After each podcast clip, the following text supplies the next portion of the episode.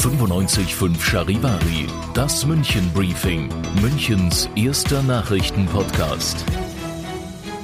Mit Alexander Eisenreich und diesen Themen. Zwei Frauen aus Olching scheitern mit ihrer Beschwerde zum Thema Containern und Bayern will über bundeseinheitliche Partyregeln während der Corona-Pandemie diskutieren. Herzlich willkommen zu einer neuen Ausgabe. Dieser Nachrichtenpodcast informiert euch täglich über alles, was ihr aus München wissen müsst. Jeden Tag gibt's zum Feierabend in fünf Minuten alles Wichtige aus unserer Stadt, jederzeit als Podcast und jetzt um 17 und um 18 Uhr im Radio.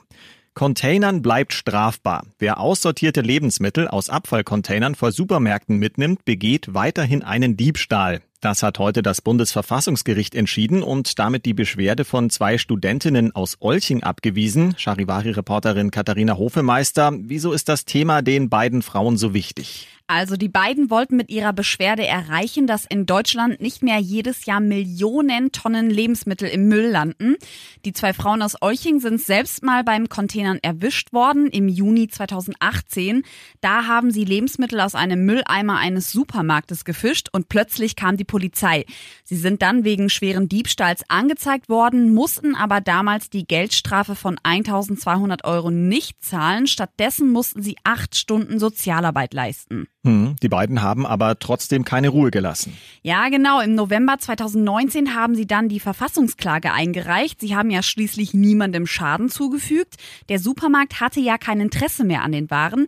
Aber die Richter bleiben dabei, weil der Container damals verschlossen zur Abholung bereitstand, ist die Aktion als Diebstahl gewertet worden. Es bleibt also dabei, Containern bleibt verboten. Infos von Charivari-Reporterin Katharina Hofemeister. Also zwei junge Frauen aus Olching sind vor dem Bundesverfassungsgericht gescheitert. Sie wollten erreichen, dass man ausrangierte Lebensmittel aus dem Supermarktmüll fischen darf. Das Gericht sieht das als Diebstahl an.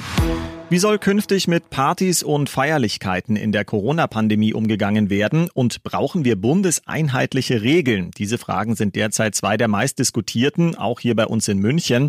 Aus der Sicht Bayerns sollen sie bei der nächsten Konferenz der Bundesländer unbedingt besprochen werden. Das hat heute Staatskanzleichef Hermann betont und gesagt, die Entwicklung mit steigenden Fallzahlen bestätige das vorsichtige Vorgehen Bayerns bei der Veranstaltungsgröße. Bei uns heißt das derzeit, es dürfen 100 Personen in geschlossenen Räumen Firmen und 200 im Freien feiern. In anderen Bundesländern sind teilweise deutlich mehr Teilnehmer erlaubt.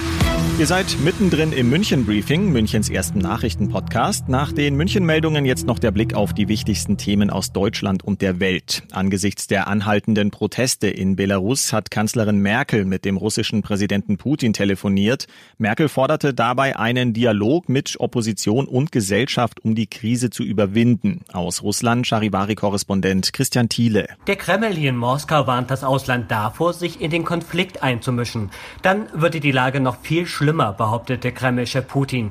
Schon morgen wollen die EU-Staats- und Regierungschefs zur Lage in Belarus beraten. Putin dürfte seine Warnung heute wohl gezielt ausgesprochen haben. Für Russland wäre es schlimm, wenn es Belarus als Verbündeten an den Westen verlieren würde. Im Gegensatz zum Kreml forderte Merkel, dass Minsk auf Gewalt gegen friedliche Demonstranten verzichten soll. Außerdem müssten alle politischen Gefangenen unverzüglich freigelassen werden.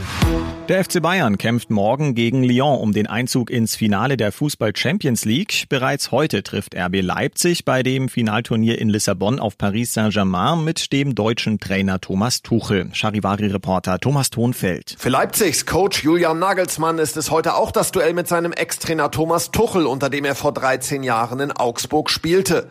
Mit selbstbewusstem Auftreten wie im Viertelfinale will RB auch dem französischen Serienmeister wehtun, der neben Neymar auch Weltmeister Mbappé wieder dabei hat. Der Druck liegt ganz klar bei Tuchels Millionentruppe. Von ihnen wird der Champions League-Titel erwartet. Leipzig ist locker, aber entschlossen. Wir wollen nicht Däumchen drehen, sagt Trainer Nagelsmann. Wir wollen weiterkommen. Und das noch zum Schluss. An der Bayerischen Staatsoper hier bei uns in München hat heute Nachmittag die Pop-Up-Stufenbar aufgemacht. Ab sofort gibt es für zwei Wochen kühle Drinks und ein künstlerisches Live-Programm bei traumhafter Kulisse. Geöffnet hat die Bar immer von 15 Uhr bis Mitternacht und das bei jedem Wetter. Ich bin Alexander Eisenreich, gönne mir auch bald einen Feierabenddrink und wünsche euch einen schönen Abend.